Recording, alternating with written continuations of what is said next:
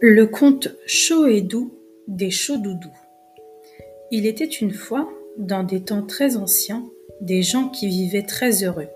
Ils s'appelaient Timothée et Marguerite et avaient deux enfants, Charlotte et Valentin. Ils étaient très heureux et avaient beaucoup d'amis. Pour comprendre à quel point ils étaient heureux, il faut savoir comment on vivait à cette époque-là. Chaque enfant à sa naissance recevait un sac plein de chauds doudous.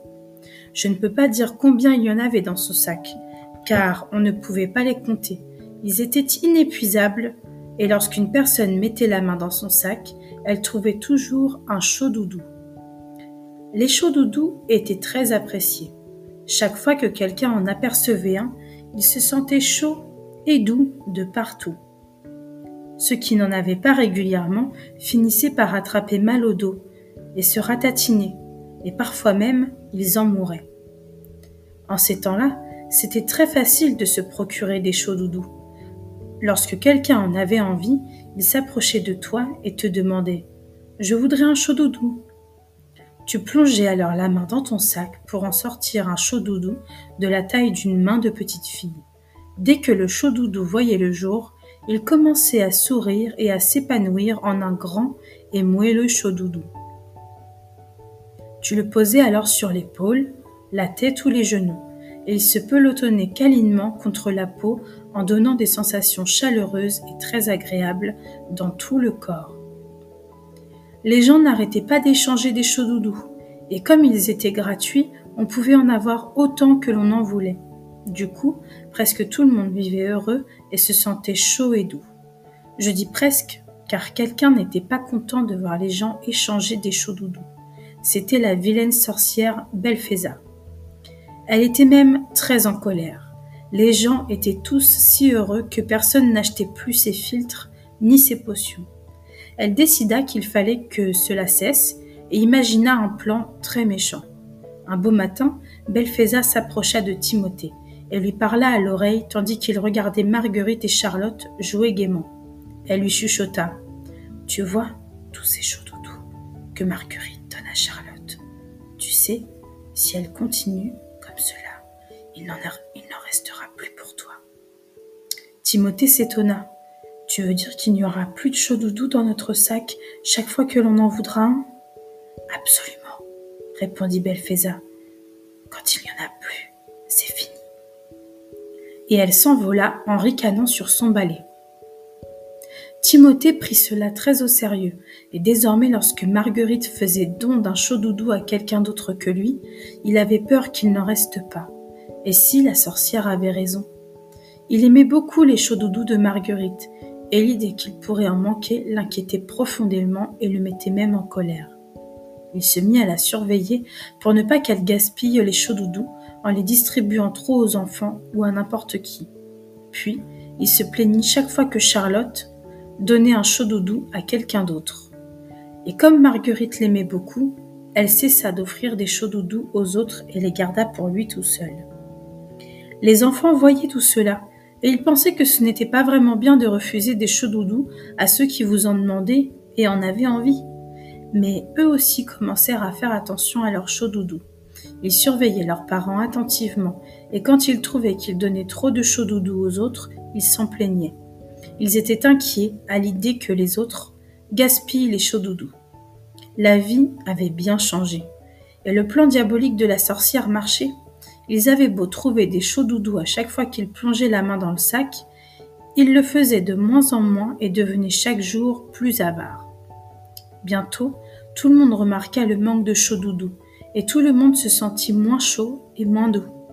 Les gens s'arrêtèrent de sourire, d'être gentils, certains commencèrent à se ratatiner, et parfois même ils mouraient du manque de chaud doudou. Ils avaient de plus en plus souvent acheté des filtres d'amour et des potions à la sorcière. Ils savaient que cela ne servait à rien, mais ils n'avaient pas trouvé autre chose. La situation devint de plus en plus grave. Et pourtant, la vilaine Belfeza ne voulait pas que les gens meurent. Une fois mort, ils ne pouvaient plus rien lui acheter. Alors elle mit au point un nouveau plan. Elle, distribua à chacun un sac qui ressemblait beaucoup à un sac de chaud doudou, sauf qu'il était froid, alors que celui qui contenait les chauds doudous était chaud. Et dans ce sac, Belfesa avait mis des froids piquants. Ces froids piquants ne rendaient pas ceux qui les recevaient chauds et doux, mais, mais plutôt froids et hargneux. Cependant, c'était mieux que rien, ils empêchaient les gens de se ratatiner.